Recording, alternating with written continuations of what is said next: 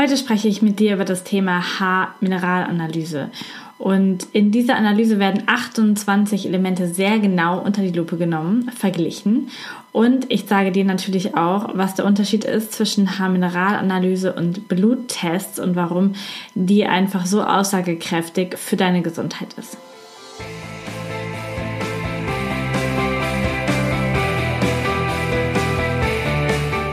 Herzlich willkommen zum Körperkunde-Podcast. Der Podcast, der sich mit Leidenschaft um Körper und Gesundheit kümmert. Ich bin Lisa Mesters. Schön, dass du dabei bist.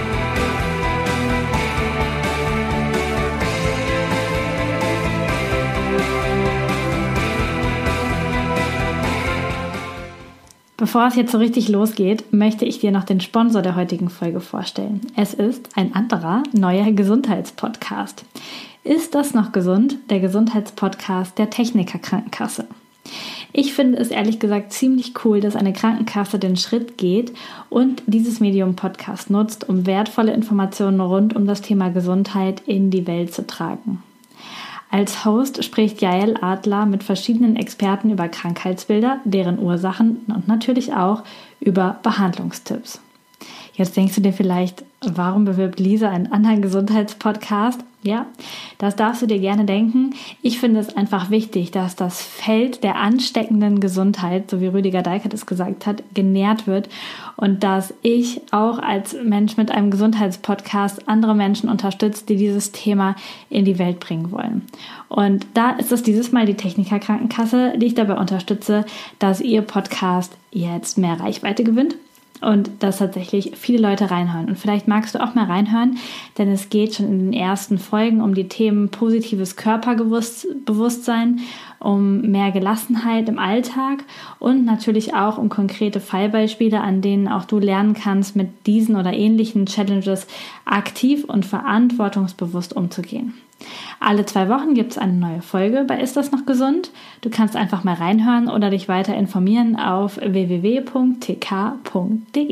Wie immer findest du natürlich auch alle Links in den Show Notes und jetzt ganz, ganz viel Spaß mit dieser Folge. Herzlich willkommen im Körperkunde-Podcast. Total schön, dass du dabei bist. Es geht heute um das Thema Haarmineralanalyse. Und dieses Tool ist eines von mehreren Tools, was du perfekt verwenden kannst, um deinen Gesundheitszustand zu analysieren, zu tracken, zu schauen, wie es dir tatsächlich geht. In der Haarmineralanalyse, die ich heute dir vorstelle, werden 28 Elemente unter die Lupe genommen und sehr genau angeschaut. Die Mineralstoffe in den Haaren sind tatsächlich, auch wenn die Haare quasi tote Zellen sind, das weißt du vielleicht, in konstanter Anzahl und Form vorhanden, sodass sich die Haare sehr, sehr gut eignen. Und die Elemente, die dort getestet werden, werden nicht nur isoliert betrachtet, sondern auch in der gegenseitigen Wechselwirkung. Da kommen wir später nochmal zu, das erkläre ich dir genau, was das bedeutet. Dann verstehst du es auf jeden Fall. Lass uns aber mal beginnen, ob eine Haarmineralanalyse tatsächlich irgendwie sowas wie Bluttests oder sowas ersetzen kann. Und da möchte ich ganz deutlich sagen, nein. Es sind einfach zwei komplett unterschiedliche Dinge. Ein Bluttest zeigt dir deine Momentaufnahme, ist total gut, um Krankheiten zu diagnostizieren und zeigt aber nicht, was über einen längeren Zeitraum in den Zellen los ist. Das habe ich schon in vielen Podcast-Folgen angesprochen, denn das Blut ist das flüssige Leben in dir. Es transportiert Nährstoffe und Sauerstoff und alles Mögliche zu den Zellen. Das ist total wichtig, dass eine Homöostase im Blut herrscht. Das heißt, dass die Zellen, die dort sind, die ganze Zeit eine, die perfekte Konstellation haben für deinen Körper, um ihn zu versorgen, um ihn am Leben zu halten. Und das zeigt vielleicht schon, dass eine Blutanalyse auf für Mineralstoffe zum Beispiel absolut nicht aussagekräftig ist. Denn wenn das Blut ähm, optimal versorgt ist, dann heißt das nicht, dass deine restlichen ähm, aber Millionen Körperzellen auch perfekt versorgt sind. Denn der Körper kann schon sehr genau unterscheiden, dass das Blut viel, viel wichtiger ist, dass dort alles stimmt von der Nährstoffkonzentration und dass den Körperzellen vielleicht auch viel länger was fehlen kann, ohne dass du dabei stirbst. Und deswegen ist es, wenn du einen guten Eisenwert im Blut hast, dann heißt das noch lange nicht, dass du in den restlichen Körperzellen sehr gut mit Eisen versorgt bist. Denn da kann auch schon seit zwei bis drei Jahren dann ein Mangel vorherrschen, bevor sich der Eisenmangel überhaupt im Blut zeigt. Denn das Eisen transportiert deinen Sauerstoff in die Organe und ist ein sehr, sehr wichtiges Element, damit der ganze Körper überhaupt funktioniert. Da würde der Körper erstmal aus allen anderen Körperzellen das Eisen herausnehmen, bevor er das überhaupt aus dem Blut herausnimmt. Also es ist wirklich wichtig. Und Blutwerte können deshalb nie zeigen, was wirklich in den Zellen los ist. Ich möchte dir noch ein Beispiel geben, und zwar aus dem Bereich Calcium- und Magnesiumhaushalt. Und ähm, der Körper tut einfach alles dafür, diese Mineralstoffe im Blutserum auf einem sehr konstanten Niveau zu halten. Und ähm, wenn Calcium also in zu geringem Maße zum Beispiel im Blut vorhanden ist, dann gleicht der Körper das Niveau aus und sorgt dann dafür, dass Calcium aus den Knochen oder aus den Zähnen ins Blut transportiert wird, damit es dem Blut und dem restlichen Körper zum Überleben gut geht. Das ist ja eine gute Sache. Gleichzeitig bedeutet das aber auch, dass diese Menschen vielleicht schon lange eine Demineralisierung der Knochen und Zähne in Bezug auf Kalzium haben und das im Blut nie festgestellt werden kann. Denn wenn du im Blut einen Kalziummangel hast, dann hat das so große Auswirkungen auf die Nervenfunktion, auf deine Gewebefunktion, dass das dann schon einen sehr, sehr großen Krankheitswert hat. Und deswegen wird erstmal der Knochen demineralisiert. Und spannend ist in diesem Fall auch, da greife ich schon mal ein bisschen vorweg, das Zusammenspiel zwischen Calcium und Magnesium. Denn ähm, unter anderem ist die Aufgabe von Magnesium, Calcium in eine flüssige Form umzuwandeln. Das heißt, wenn dieses Verhältnis zwischen Magnesium und Calcium gestört ist, dann kann das verschiedene Folgen haben, nämlich dass Calcium nicht flüssig wird und dass es dann zum Beispiel zu Arterienverkalkungen führt. Trotzdem kann so ein Magnesiumgehalt im Blut im Normbereich sein zum Beispiel, während der Magnesiumbedarf in den Zellen viel, viel höher ist. Und in diesem Bereich, in dem Bereich der Mineralstoffe und auch im Bereich der Giftstoffe, ist so eine Haarmineralanalyse einfach richtig aussagekräftig und kann ganz oft diese Frage beantworten, warum sind meine Urin- und Blutwerte völlig in Ordnung, und ich fühle mich weiterhin schlecht oder nicht in meiner vollen Energie oder nicht ganz ausgeglichen. Und da kann einfach so eine Haarmineralanalyse sehr, sehr aussagekräftig sein. Lass uns kurz angucken, was überhaupt die Haare sind. Die Haare sind ungefähr so zu betrachten wie Fettgewebe, nämlich die gehören zu der Kategorie Weichgewebe in deinem Körper. Und wenn man wissen will, was im Gewebe in den Zellen los ist, macht man normalerweise eine Biopsie, also holt dieses Weichgewebe heraus und analysiert es. Also im Prinzip ist eine Haarmineralanalyse auch eine Biopsie, denn sie kann ganz genau zeigen, was in deinen Zellen los ist. Und dafür ist es einfach total gut, dass wir dieses Tool haben und es ist total einfach für dich selber durchzuführen, so eine Haarmineralanalyse.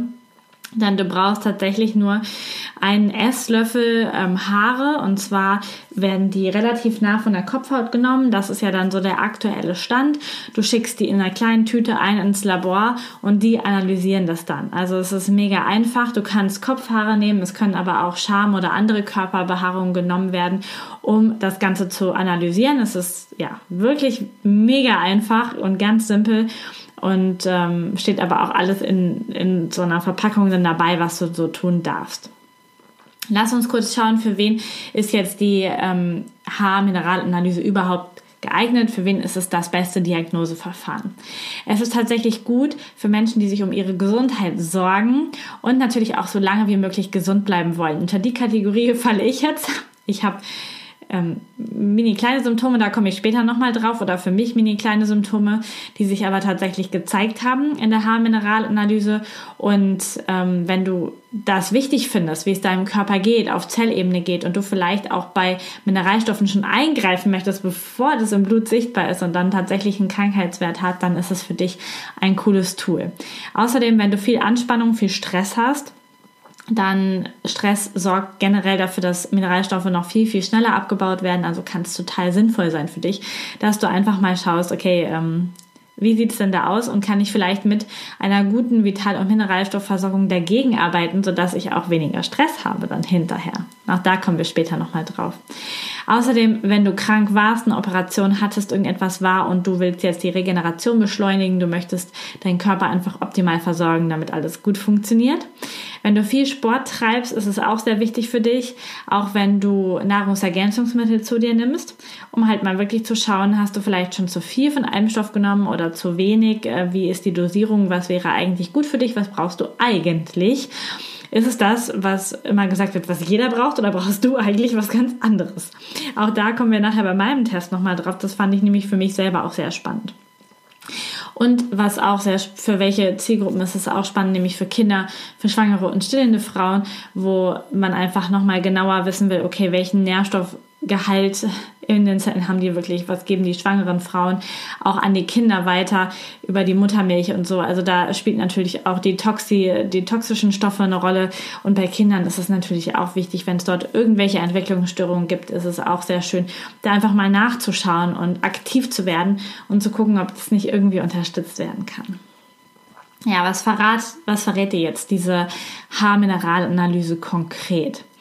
Natürlich die Konzentration von Nährstoffen und auch die Konzentration von toxischen Elementen in deinem Körper. Ich gebe dir nachher ein paar Beispiele, dann wird das Ganze ein bisschen greifbarer für dich. Und natürlich auch die jeweiligen Proportionen zueinander. Denn das ist auch nochmal sehr wichtig, wie die Wechselwirkungen zwischen den einzelnen Geschichten sind. Denn Elemente können zusammenarbeiten, aber auch in Konkurrenz zueinander stehen. Es wird klar, ob du einen Überschuss oder einen Mangel hast und wie diese Menge dann auch deine Organe und die anderen Elemente beeinflusst. Die Proportionen von Elementen sorgen dann für deine Stoffwechselaktivität und auch andere physische Prozesse, genau, psychische teilweise auch, aber auch physiologische Prozesse. Das heißt, da ist es auch nochmal wichtig, okay, welches Element ist dann für welche Teile meines Körpers zuständig? Auch das wird sehr genau erklärt. Mm, und dann wird natürlich geschaut, okay, welche, welche Körpersysteme sind denn jetzt durch die Elemente beeinflusst? Ist es mein Nervensystem? Ist es der Magen-Darm-Trakt? Ist es eher das Hormonsystem? Da reinzugehen ist natürlich auch sehr spannend. Und über diese Haarmineralanalyse erlaubt es dir dann selber eine Bewertung zu finden, wie stark das Ungleichgewicht in deinem Körper ist und ob du vielleicht letztlich auf dem Weg bist, vielleicht auch Krankheiten zu entwickeln durch unterschiedliche Mangelzustände. Ähm, gleichzeitig kriegst du ein echt gutes Abbild über die Qualität deiner eingenommenen Mahlzeiten und auch deiner eingenommenen Nahrungsergänzungsmittel und auch die Qualität der Umgebung, in der du dich aufhältst, weil die ist dann maßgeblich auch dafür da, welche toxischen Stoffe du auch nimmst. Also du kannst zum Beispiel darin auch sehen, ähm, ob du vielleicht zu viel toxische Kosmetika oder Aluminiumstoff oder irgendetwas zu, dich, zu dir nimmst, weil das sich einfach dann zeigt in den Haaren. Und dann weißt du auch, okay, auf welchem Weg bin ich denn jetzt gerade überhaupt? Sehr, sehr spannend, finde ich. Außerdem ist es natürlich so, dass dir die Ergebnisse dein Stoffwechselprofil zeigen, also wie arbeitet dein Stoffwechsel. Du bekommst einen Überblick über die Aktivität deiner Organe und Drüsen. Du bekommst ähm, den Grad deiner Schwermetallbelastung mitgeteilt, die Trends und Tendenzen in Bezug auf Krankheitsentwicklung. Du bekommst mitgeteilt, ob du eventuell eine Kohlenhydratintoleranz hast oder generell wie tolerant du gegenüber Kohlenhydraten bist. Das heißt, wie wahrscheinlich ist ein Diabetes bei dir. Dann kann tatsächlich auch Mineralstoffmangel nachgewiesen werden, die in Bezug auf psychischen Stress eine Rolle spielen. Und du kannst da Muster erkennen. Außerdem wird auch der Zustand deines vegetativen Nervensystems bestimmt und dir mitgeteilt, sodass du auch da weißt, wie du vorgehen kannst. Ich verlinke dir auf jeden Fall in den Shownotes ein Beispielbefund, dass du mal sehen kannst, wie das aufgebaut ist. Ich fand es mega spannend, da reinzuschauen. Ich habe natürlich jetzt meine eigene Haarmineralanalyse schon gemacht und möchte dir jetzt mal erzählen, was da bei mir so rumgekommen ist, was das bedeutet, dir ganz viele praktische Beispiele mitgeben, sodass du schon ein Gefühl dafür bekommen kannst, was da ist. Insgesamt werden knapp 30 Elemente abgetestet. Ich werde dir jetzt nicht alle 30 vorstellen, weil das würde definitiv den Rahmen sprengen. Deswegen möchte ich auch an dieser Stelle sagen, wenn du jetzt bei einzelnen Elementen einzelne Symptome findest, wo du sagst, wow, ja, das könnte bei mir passen, okay, jetzt substituiere ich einfach mal Zink, weil das passt bei mir, möchte ich dich bitte davor warnen. Denn es kann sein, dass ein, die, das Zusammenspiel der Elemente bei dir das Problem ist oder ein ganz anderes Element, was dasselbe Symptom mit auslösen kann. Das heißt, bitte, nur weil ich dir jetzt meine Ergebnisse vorstelle, schließ damit nicht automatisch auf dich, denn bei dir kann dieses Zusammenspiel, die Konzentration ganz, ganz anders aussehen. Okay? Super. Denn wir gucken uns jetzt an, was ähm, für essentielle Mineralstoffe sind in meinen Haaren gewesen, wie viel waren da, gab es einen Mangel, einen Überschuss, wie auch immer. Wir gucken uns an, welche toxischen Stoffe gefunden worden sind, wie die Proportionen sind und was natürlich hinterher die Empfehlungen dann sind. Also ich habe ein paar rausgesucht, die ich sehr spannend finde und ähm, ich denke, du würdest es auch mega spannend finden. Lass uns starten mit dem Element Chrom. Das ist, glaube ich, gar nicht so oft irgendwie mal erwähnt worden. Chrom ist bei mir tatsächlich im Mangel. Und Chrom hat verschiedene Rollen im Körper. Es ist zum Beispiel am Insulinstoffwechsel beteiligt und wird so genannt als Mineral der Diabetiker. Es senkt den Blutdruck und senkt auch den schlechten Cholesterinspiegel. Außerdem kontrolliert es die Arterioskleroseprozesse und ist nützlich bei Osteoporosebehandlung und regt auch generell den Energiefluss an. Also ein wichtiges Element und ehrlich gesagt sind alle Elemente wichtig. Also was ich da gelesen habe, nochmal hat auch nochmal meinen Horizont sehr erweitert, ähm, dass das nicht so, ah ja, kann man haben, muss man aber nicht, sondern dass es tatsächlich echt wichtig ist für ein gesundes Leben. Also Chrom, wie gesagt, ist bei mir im Mangel. Wo kann ich jetzt ähm, Chrom finden.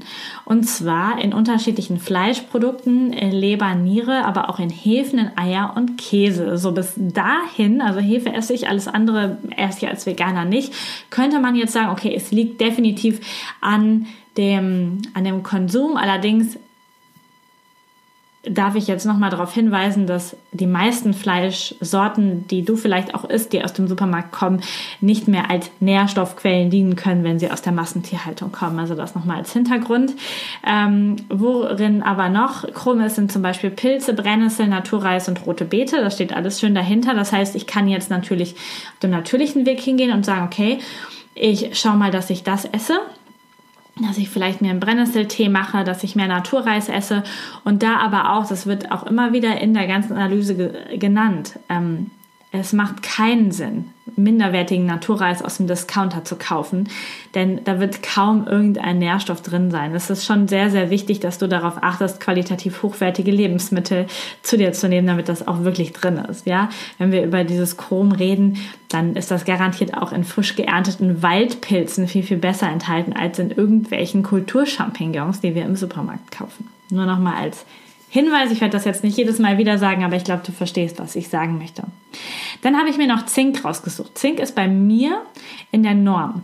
Obwohl, das wird hier auch gesagt, dass das bei Vegetariern und bei Veganern meistens im Mangel ist. Ist jetzt bei mir in Ordnung.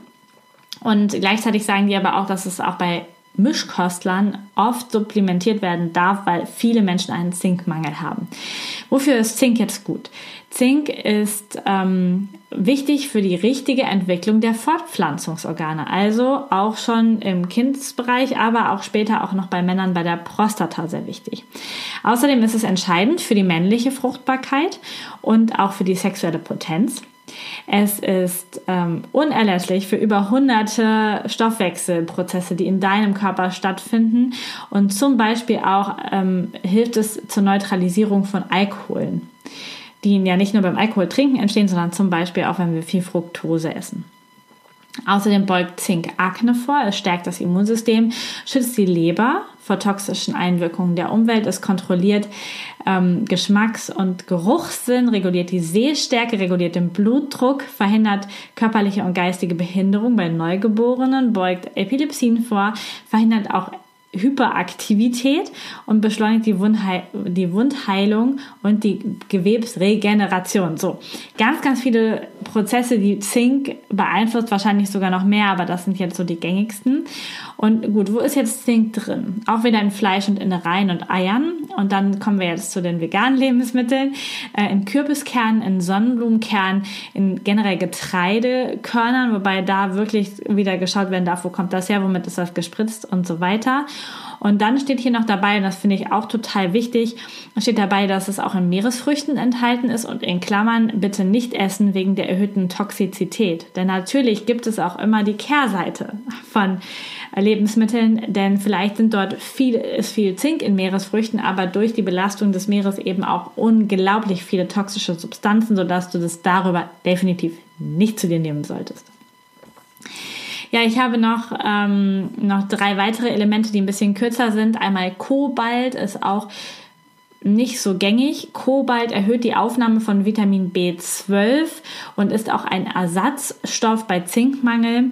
Es ist nützlich bei der Behandlung von Anämien, also von Blutarmut und bei bakteriellen Info Infektionen. So hilft bei der Wiederherstellung von der Nervenzellhülle und ist bei ganz, ganz vielen enzymatischen Prozessen im Körper überhaupt beteiligt. Ich habe das rausgesucht, weil ich habe einen Kobaltmangel und im Bluttest auch einen Vitamin B12-Mangel. Und Kobalt erhöht die Aufnahme von Vitamin B12, das heißt, das kann bei mir auf jeden Fall in, ähm, in der Kombination stehen. Wo kriege ich das jetzt her? Besonders aus grünem Gemüse. Je dunkler, desto besser. In ein paar tierischen Produkten wie Rindfleisch, Eier, Leber und Milch soll es auch drin sein. Dann ist es auch wieder in Fischen und in Meeresfrüchten drin, aber dort wieder der gleiche Hinweis. Toxizität, Achtung. Und ähm, auch da kann man das supplementieren und da ist eine ganz gewisse ähm, Art von Vitamin B12 notwendig, damit dort auch Kobalt mit enthalten ist. Also auch wieder super spannend. Das bekommst du dann hinterher auch als Empfehlung von dem Labor. Ich habe da noch Natrium rausgesucht, also Natriumchlorid ist ja Kochsalz oder Salz, Natrium also Salz und ich finde es ähm, mega spannend, denn ich esse relativ viel Salz und ganz viele Leute, die sich nicht ganz so gut mit Gesundheit auskennen und die nur gehört haben, was so in den Medien gesagt wird, haben schon oft zu mir gesagt, boah Lisa, du isst viel zu viel Salz, weißt du nicht, dass das gefährlich ist, so viel Salz zu essen. Und ich habe einen Natriummangel im Körper. Das heißt, ich esse noch nicht genug Salz, beziehungsweise vielleicht trinke ich auch zu viel wirklich reines Wasser, was es ausspült. Denn Salz ist wichtig, um den Blutdruck zu regulieren und auch die Ausscheidung von Kohlendioxid. Es sorgt für eine Durchlässigkeit der Zellmembran, sodass auch die Stoffe hin und her kommen und auch für eine Elastizität der Zellmembran. Und es beugt Müdigkeit und Elektrolytstörungen vor. Jetzt natürlich ähm, die Frage, wie kriege ich jetzt Salz rein? Und da ist die absolute Empfehlung, Steinsalz zu konsumieren und kein Kochsalz oder Meersalz, denn da ist wieder die Belastung sehr, sehr hoch und das ist einfach nicht gut für den Körper. Man kann natürlich auch Oliven essen oder Meereseigen oder bestimmte Gemüsesorten, wo Natrium enthalten ist. Das letzte, was ich dir jetzt vorstellen möchte, ist das Element Silber. Fand ich nämlich auch sehr spannend, denn ähm, Silber ist tatsächlich ein kleines Rätsel für Wissenschaftler, was das in unserem Körper macht. Aber die Wahrscheinlichkeit ist, dass es an ganz, ganz vielen Produktions, ähm, ganz, an der Produktion von ganz, ganz vielen Hormonen und auch in der Kontrolle unseres Blutzuckerspiegels beteiligt ist. Ich habe einen Silbermangel und hier wird nochmal darauf hingewiesen, dass Nanopartikel und so etwas von Silber nicht gesund sind für den Körper und auch nicht irgendwelche komischen Formen, die in Medikamenten verarbeitet sind. Tatsächlich ist die beste Form, Silber zu supplementieren in Form von Silberkolloid, ähm, also kolloidale Formen von Silber. Genau. Das waren jetzt also die Elemente, die für den Körper sehr, sehr dienlich sind und wo du einfach schauen kannst, bin ich da im Mangel, bin ich da im Überschuss, auch das kann passieren, oder bin ich da voll im Normbereich. Das wäre natürlich das Ideale. Der nächste Punkt, ähm, das, da war ich sehr, sehr gespannt drauf, ist der Punkt Schwermetalle. Denn wir werden täglich mit Schwermetallen belastet über, die Was über das Wasser, über Nahrung, über Luft, über Kosmetika ganz häufig und über ganz, ganz viele anorganische chemische, chemische Substanzen in den Dingen, die wir berühren, die wir auf dem Körper in der Kleidung tragen, mit denen Kinder spielen oder die wir uns auf die Haut schmieren. Und ähm, toxische Mineralstoffe vergiften uns und auch ganz ähnliche Stoffe, die diesen toxischen Verbindungen sehr ähnlich sind. Das sind zum Beispiel Erdölderivate, die in fast aller herkömmlicher Kosmetik vorkommen. Aber auch Pestizide, Parfüms oder Kunststoffe sind ganz, ganz schlimm. Besonders Shampoos sind belastet, Zahnpasta, Haarfärbemittel, Lack für Haare, Mascara, Cremes und andere Dutzende Mittel, wo das einfach drin ist und was unseren Körper einfach im täglichen Gebrauch wahnsinnig vergiftet. Und äh, der, an der Stelle ist das Lymphsystem gefragt, denn das ist unser Entgiftungssystem. Da habe ich ganz, ganz viel in meinem aktuellen Buch äh, geschrieben. Lymphdrainage zum Entschlacken, falls dich das interessiert, dort näher einzusteigen und was du auch machen kannst, um dein Lymphsystem und damit dein ständiges Entgiftungs Entgiftungsorgan richtig gut zu stärken, würde ich dir mein Buch da sehr ans Herz legen. Ähm, wichtig ist halt, in dieser Geschichte bei den Schwermetallen wirklich auf Lebensmittel und auf, vor allen Dingen auf Kosmetika zu achten. Was haben jetzt Schwermetalle für eine Wirkung auf den Körper? Es kann ganz unterschiedliche Folgen geben, muss es nicht geben, kann es aber geben. Also man vermutet einen sehr starken Zusammenhang bei Alzheimer, Multipler Sklerose, bei amyotropher Lateralsklerose, bei Parkinson und auch bei Autismus. Und was jetzt so in in der täglichen Form bei den Menschen eher vorkommen kann. Bei Schwermetallbelastung sind Depressionen, Hautprobleme, Verdauungsprobleme, hormonelle Störungen, Kopfschmerzen, metallischer Geschmack, Schilddrüsenprobleme, hoher Cholesterinspiegel und Herz-Kreislauf-Erkrankungen, eine Schwächung des Immunsystems ähm, und auch Krebs kann vorkommen, aber auch eine Senkung der Libido, Potenzstörungen, Probleme mit der Prostata, prämenstruelles Syndrom und so etwas wie chronische, chronische Müdigkeit, Diabetes, Gewichtszunahme, Fibromyalgie, ähm, Hypokalämie, Autoimmunkrankheiten, das kann alles vorkommen durch eine Schwermetallbelastung in deinem Körper. Ja, lass uns mal schauen, was ich für Schwermetalle in meinem Körper habe. Und zwar ähm, kann ich da sagen, dass ich generell in der Norm bin bei allen Schwermetallen, was sich anscheinend gebessert hat, denn ich habe schon mal einen anderen Test gemacht, wo tatsächlich eine Schwermetallbelastung dabei herumkam. Jetzt habe ich keine Belastung mehr. Das bedeutet, meine Entgiftungs ähm, Maßnahmen haben sehr gut gefruchtet.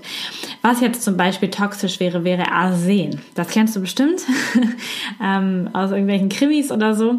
Arsen ist vor allen Dingen in Pestiziden enthalten, aber auch im Leitungswasser, im Kochsalz häufig, in Bier, in Kosmetika, in irgendwelchen Farbpigmenten, in Glas- und Spiegelproduktionsbetrieben, in Bauholzern, ähm, wenn Fungizide, also Mittel gegen Pilze verwendet werden, Insektizide verwendet werden oder auch bei Kontaminierung kontaminierten Lebensmitteln mit all diesen Stoffen. Und was kann jetzt eine Arsen über ähm, Überdosierung quasi im Körper hervorrufen oder ein Überschuss, so etwas wie Bauchschmerzen, Schwindel und Kopfschmerzen, Durchfälle, Fieber, Schwächeanfälle, Zittern, Haarausfall, Entzündungen in unterschiedlichen Organen, blasse Haut, die Wundheilung wird schwieriger, Herpes können auftreten, Muskelkrämpfe, aber auch Magersucht, Gelbsucht, Leber- und Nierenschäden. Also ja, weitgehend, ähm, bis natürlich so eine toxische Vergiftung irgendwann natürlich auch tödlich sein kann, aber in diesem Fall ist es bei den meisten Menschen eher in so einem Bereich, dass es eher solche Symptome ausmacht, die nicht tödlich sind, aber trotzdem sehr unangenehm. Ich habe außerdem noch Aluminium rausgesucht, denn Aluminium ist in sehr, sehr vielen Lebensmittelverpackungen drin, aber auch in Kochtöpfen, in allen Getränken, die in Dosen abgefüllt sind, in Backpulver, auch wieder in Kochsalz enthalten. Äh, Leitungswasser auch ganz häufig belastet, wenn du Präparate gegen Übersäuerung nimmst, also kann da auch eine sehr hohe Aluminiumbelastung drin sein. Deos natürlich Shampoo, Impfstoffe sehr belastet, gebleichtes Mehl verarbeiteter Käse, ähm, ja, Aluminium, wenn du natürlich irgendwie mit Aluminium arbeitest, natürlich, äh, Verbrennungsanlagen und auch viele Medikamente sind Aluminium belastet. Bei mir in der Norm und was das machen kann, ist zum Beispiel eine Anämie, eine Blutarmut, aber auch Koliken, chronische Müdigkeit, Karieserkrankung, Erkrankung der Schilddrüse, Lebererkrankung, neurologische Probleme, Gedächtnisverlust, Alzheimer, Parkinson und so etwas. Also mega spannend, finde ich, was da alles ähm, auf uns zukommt durch die Art, wie wir leben. Einfach. Ein weiterer total spannender Stoff ist Nickel. Hast du vielleicht auch schon mal gehört, viele Menschen haben auch eine Nickelallergie, so bei nicht so allzu hochwertigem Schmuck zum Beispiel. Und Nickel ist besonders in Kochtöpfen enthalten, aber auch in hydrierten Pflanzenölen. Also wenn das nicht rein ist, kann das sein in Margarine, in Meeresfrüchten, aber auch ganz normal im Trinkwasser, in der Luft, in Zigaretten und auch in Galvanikanlagen. Da ist es überall drin. Bei mir ist Nickel auch in der Norm. Wenn du eine Nickelbelastung hast in deinem Körper, dann kann das dermatologische, also Hautprobleme machen. Das kann bis hin zum Erbrechen oder zu Blutungen führen, zu sehr niedrigem Blutdruck, zu Nierenproblemen, aber auch zu Depressionen, zu Dickdarmkrebs, Herzinfarkten, Zittern und Muskellähmungen und auch zur Hypokalzämie. Das heißt, kann schon sehr deutlich Probleme machen und ich finde es wieder spannend, in was für alltäglichen Dingen das einfach enthalten ist. Ein letztes habe ich noch herausgesucht, was dir bestimmt etwas sagt, nämlich Quecksilber. Das ist wieder sehr bekannt, auch dass es giftig ist. Es ist zum Beispiel in den silbernen Zahnfüllungen enthalten, aber auch in Fisch, in Meeresfrüchten, in Gemüse teilweise, in der Luft im, äh, in Bergwerken, in Papierfabriken, in Diuretikern, also in Wasser ausscheidenden Medikamenten ist es enthalten, ähm, in Chlor, in Klebstoffen, in Weichmachern zum Waschen zum Beispiel und auch in Wachs. Bei mir ist Quecksilber in der Norm. Und wenn du eine Überdosierung von Quecksilber in deinem Körper hast, dann hast du Haarausfall, Zittern, Schwindel, Kopfschmerzen, Hautrötung, Hautentzündung, Hyperaktivität, Stimmungsschwankungen, Schlaflosigkeit, Ängste, Depressionen, Schizophrenie, Gedächtnisverlust, Schwächung des Immunsystems, Schmerzen, Taubheitsgefühle, Gehörverluste, Sehstörungen, Erkrankungen der Schilddrüse, der Nebennieren, Nierenschäden, Magersucht und geistige und körperliche Behinderungen bei Neugeborenen können auch auftreten. Das ist zu den toxischen Substanzen, die nachgewiesen werden können. Wie gesagt, bei mir sind die alle in der Norm. Vielleicht sind sie es bei dir nicht und dann wäre es natürlich spannend, das auch zu wissen. Dann möchte ich einmal kurz noch auf die Proportionen eingehen und da nur zwei Beispiele nennen, weil das tatsächlich auch ein bisschen hm, tricky zu verstehen ist. Denn es kommt nicht nur zum Beispiel auf die richtige Konzentration von Calcium und Magnesium in deinem Körper an, sondern auch darum, wie die beiden ähm, Mineralstoffe zusammenwirken. Und diese Zusammenwirkung ist zum Beispiel für die Nebenschilddrüse, für die Schilddrüse, aber auch für das Östrogen und auch für die Nieren an sich sehr, sehr wichtig. Und mein Verhältnis zum Beispiel von Calcium zu Magnesium ist gestört. Der Normwert wäre, wenn das Verhältnis zwischen 5,6 und 8,4 liegt und bei mir liegt das Verhältnis bei 26. Ja, also deutlich gestört. Das heißt, ich darf Calcium begrenzen, Magnesium mehr einnehmen. Ich habe von beiden Elementen eher einen Überschuss im Körper. Das heißt, ich darf da auf jeden Fall schauen, wie ich das reguliere in der, in der Einnahme einfach. Und wenn das Verhältnis über 16 steht, ich habe 26, dann deutet das darauf hin, dass es psychische und emotionale Störungen machen kann. Ich würde mich jetzt in diesem Bereich nicht als krank bezeichnen, dass ich irgendetwas hätte oder so, aber es ist tatsächlich so, dass ich das sehr stark merke, dass ich sehr anfällig bin für Emotionen, auch in den Emotionen so zu versacken quasi. Wenn das Verhältnis ein bisschen geringer ist, aber auch immer noch schlecht, dann kann es, nee, ist es eine begrenzte Kohlenhydrattoleranz. Das heißt, man ist sehr sensibel für Zucker. Und das bin ich auf jeden Fall. Also in dem, in dem Bereich natürlich schon. Außerdem kann es auch generell mit dem Blutzuckerspiegel einhergehen. Und ähm, wenn man zum Beispiel zu wenig äh, in diesem Verhältnis hat, also Calcium, Magnesium, dieser Spiegel zu wenig im Verhältnis ist, dann kann es sein, dass es die Nebenschilddrüse tangiert und wieder im Arm und der unteren Kante sind auch psychoemotionale Störungen drin. Also ähm, ich finde es total spannend, weil sowas wird ja nie abgetestet, auch wenn jemand eine psychische Erkrankung hat, ob so etwas vielleicht vorliegt und dann die Lösung sein könnte für das Problem für die Erkrankung. Ein weiteres Verhältnis, was ich rausgesucht habe, ist das Verhältnis von Natrium zu Kalium. Und Natrium und Kalium sind total wichtig. Also wer schon mal da eine Elektrolytentgleisung hatte, der weiß, dass es gibt richtig krasse Funktionen, kann bis zum Tod führen, weil das einfach total wichtig ist für unser Herz, für all das, dass unser Kreislauf aufrecht erhalten wird einfach. Ähm, Normalwert wäre ein Verhältnis zwischen 1,9 und 2,8.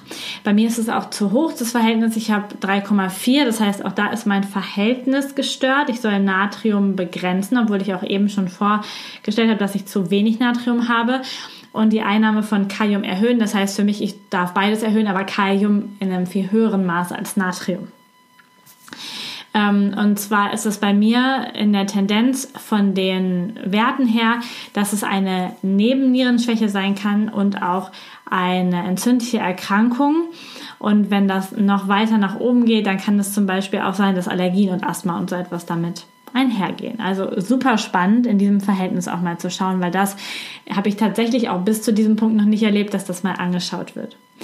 Dann gibt es einen weiteren spannenden Punkt in der Auswertung, nämlich zu schauen, wie sind deine Drüsen und deine Hormontätigkeiten im Körper. Und ich habe jetzt nur mal zwei Drüsen bei mir herausgepickt. Das ist die Schilddrüse und die Bauchspeicheldrüse. Ich weiß, dass meine Schilddrüsen, Schilddrüse etwas lahm ist, ich in einer leichten Unterfunktion bin.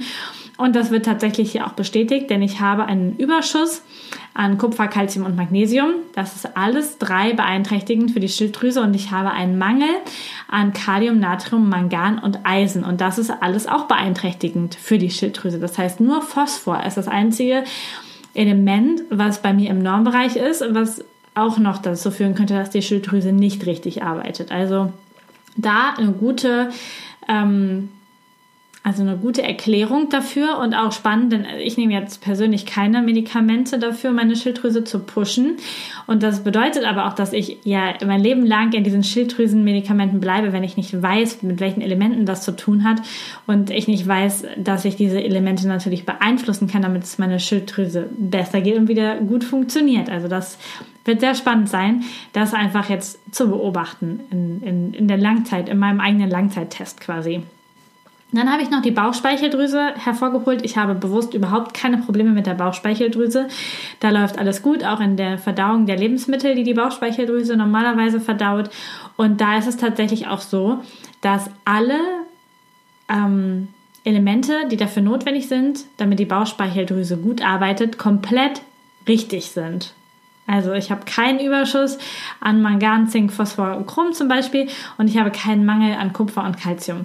Und das zeigt einfach, okay, meine Schilddrüse arbeitet und das passt auch zu den Werten. Und das, ich finde das total cool, das mal so belegt zu sehen.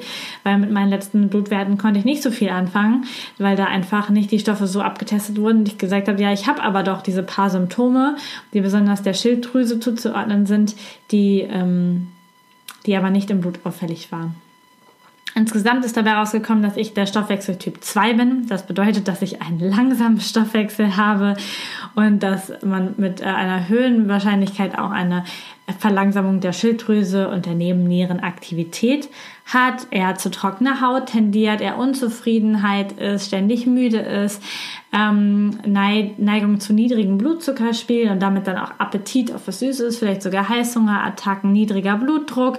Also die Symptome passen schon sehr darauf, auch zum Beispiel, dass man nicht so viel schwitzt. Das passt bei mir auch. Also in der Sauna brauche ich echt lange, bis ich so richtig anfange zu schwitzen. Und dieser Stoffwechseltyp 2 hat auch eine Neigung zur Birnenkörperform, also dass du eher Fettablagerungen an Oberschenkel, Gesäß und am Bauch hast ähm, und äh, damit auch eine Östrogendominanz, einen Progesteronmangel hast. Also alles, was irgendwie passt, passt. Super spannend. Dann kommen natürlich noch die ganzen Empfehlungen da hinten hinter. Und das halte ich jetzt mal ein bisschen kurz, weil die Podcast-Folge tatsächlich schon sehr lang geworden ist bis hierhin. Ähm, zum Beispiel sind die generellen Empfehlungen für mich, ich soll auf jeden Fall aufpassen, dass ich potenzielle Quellen von giftigen Mineralstoffen und Chemikalien weiter meide. Und dass ich ähm, schaue, dass ich Überschuss an Metalloxiden ähm, vermeide, besonders einfach Aluminiumverpackungen und Kosmetika natürlich. Ähm, ja gut, Stresssituationen sorgen dafür, dass bestimmte Mineralstoffe schneller abgebaut werden und dann auch zu ähm, schwerer körperlicher Arbeit und Übermüdung, da ist genau das Gleiche. Also das sind so die generellen Tipps. Man sollte tatsächlich auf Genussmittel verzichten. Also hier steht deutlich drin, eliminieren Sie Kaffee, Zucker, scharfe Gewürze, Alkohol, Psychopharmaka, Zigaretten und so weiter. Also sehr deutlich, finde ich. Und ähm, natürlich dürfen wir darauf achten, dass unser Körper einfach alles Mögliche an Schadstoffen nicht bekommt, dass wir auch darauf achten, dass wir ähm, Infektionen sich nicht ausbreiten lassen. Ähm, und ich darf vor allen Dingen sehr darauf achten, dass die Medikamente richtig dosiert sind, ähm, denn gerade zum Beispiel bei Schilddrüsenmedikamenten oder auch bei anderen Sachen, die wir Frauen vielleicht häufig nehmen, die sind meistens für Männer um die 80 Kilo dosiert und das macht einfach für uns keinen Sinn, die gleiche Dosierung zu nehmen. Da darf man das deutlich hinterfragen.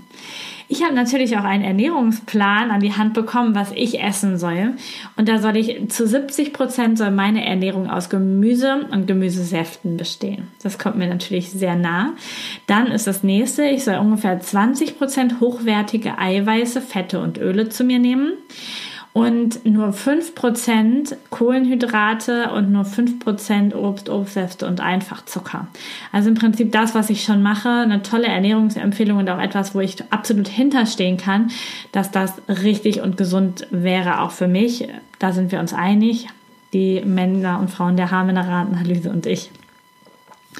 Ja, was kann ich jetzt erwarten, wenn ich tatsächlich die die Empfehlungen jetzt so durchziehe und tatsächlich meinen Mineralstoffhaushalt verbessere. Ich habe mehr Energie, ich habe eine wirksame Kontrolle über die Zu- und Abnahme meines Fettgewebes, also ob ich zu und abnehme. Ich habe einen besseren psychischen und einen besseren körperlichen Zustand. Ich habe keinen Heißhunger mehr, habe ich eh nicht mehr, aber das ist ein anderes Thema. Ich verlangsame meine Alterungsprozesse, ich stärke mein Immunsystem und ich beseitige alle Verdauungsprobleme. Ich finde, das ist mega cool und total aufschlussreich. Generell habe ich jetzt zum Abschluss dieser Podcast-Folge noch ein paar Tipps, die für dich gelten, ob du jetzt die Haarmineralanalyse machen möchtest oder nicht oder was, was auf jeden Fall für dich wichtig ist, damit dein Körper auch im Hinblick dieser ganzen Stoffe gesund ist. Und zwar meine deutliche Empfehlung, benutze nur noch Steinsalz. Hochwertiges Steinsalz ohne Zusätze und vermeide definitiv Siedesalz, Kochsalz oder Meersalz. Trinke Wasser, am besten gefiltertes Wasser und auf keinen Fall Wasser aus Plastikflaschen.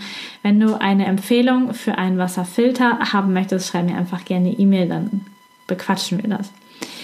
Ähm, du solltest nicht während des Essens trinken. Eine halbe Stunde vorher bis hin zu einer Stunde nachher bitte nichts trinken, damit deine Magensäure nicht verdünnt wird, damit deine Nahrung gut verdaut werden kann, dass tatsächlich auch alles gut aufgenommen wird in deinem Körper. Du solltest auf dein Kochgeschirr achten. Benutze auf keinen Fall eine Mikrowelle, keine Aluminiumtöpfe und am besten auch keine Kochtöpfe aus Edelstahl. Die enthalten nämlich zum Beispiel Cadmium und Nickel. Und Teflon solltest du auch nach Möglichkeit meiden. Stattdessen solltest du Keramik- oder Glastöpfe verwenden. Du solltest langsam essen, damit du auch alles verdauen und aufnehmen kannst. Du solltest aufhören zu essen, bevor du richtig satt bist, also dich nicht überessen. Auch das ist schon ganz auf dem Podcast gekommen. Du solltest viele Kräuter und Gewürze verwenden und dabei natürlich, dass die hochwertig sind, bitte, dass es vernünftige sind, damit sie auch die guten Stoffe haben. Achte darauf, welche Kosmetika, welche Zahnpasta, welche Nahrungsergänzung du verwendest und ob die wirklich gesund für dich ist. Ich finde, dass das Tool Cosmetic Analysis im Internet oder die App Code Check dir super helfen kann, da einfach das auszusortieren, was definitiv nicht gesund für dich ist. Und dann solltest du natürlich mit guten Nahrungsergänzungsmitteln deine Ernährung bereichern, dein, deine mangelnden Nährstoffe ausgleichen. Und auch da, wenn du dort Fragen hast und vielleicht eine kurze Beratung dir helfen kann, kannst du sehr, sehr gerne mein 15-minütiges Gratis-Coaching in Anspruch nehmen, sodass wir einfach mal schauen, was jetzt für dich gerade in diesem Moment richtig wäre. Ja, ich bedanke mich dafür, dass du zugehört hast in dieser sehr inhaltsvollen Folge. Ich bin ein Fan geworden der Haarmineralanalyse, habe das Tool erst vor kurzem empfohlen bekommen und dann auch selber getestet und ich finde es mega gut und ganz wichtig. Mir hat es auf jeden Fall nochmal einen sehr guten Aufschluss gebracht, was ich jetzt noch tun kann, damit ich noch mehr Energie habe, noch mehr Leistung habe und mir es einfach noch besser körperlich geht. Und ich kann mir vorstellen, dass es auch für dich ein sehr, sehr cooles Tool ist. Es ist sehr einfach. Du musst dir nicht selber Blut abnehmen. Du kannst es selber einschicken und einfach benutzen. Ich habe lange nach Anbietern geschaut, mit denen ich gerne zusammenarbeiten möchte was ich dir dann auch empfehlen kann. Ich habe ähm, mir jetzt ausgesucht, jetzt habe ich es nicht hier, den Namen nicht hier, doch Lifeline heißt es, Lifeline Diagnostics. Ich verlinke dir das in den Show Notes und ich habe mit der Firma gesprochen und eine Kooperation ausgehandelt, sodass wenn du dir einen, eine Haarmineralanalyse bestellst und den Rabattcode Körperkunde eingibst, dann bekommst du 12 Euro Rabatt auf deinen Test. Der kostet dann statt 129 12 Euro weniger. Rechne mal selber aus, genau. Äh, ja, ich wünsche dir auf jeden Fall viel ja, Erfolg und gute Erkenntnisse mit dem, mit dem Test. Wenn du da eine ausführliche Beratung hinterher von mir noch haben möchtest, kannst du dir sehr gerne über meine Homepage buchen. Auch das verlinke ich dir mal hier in den Show Notes und ja, wünsche dir gute Erkenntnisse und einen wundervollen Tag.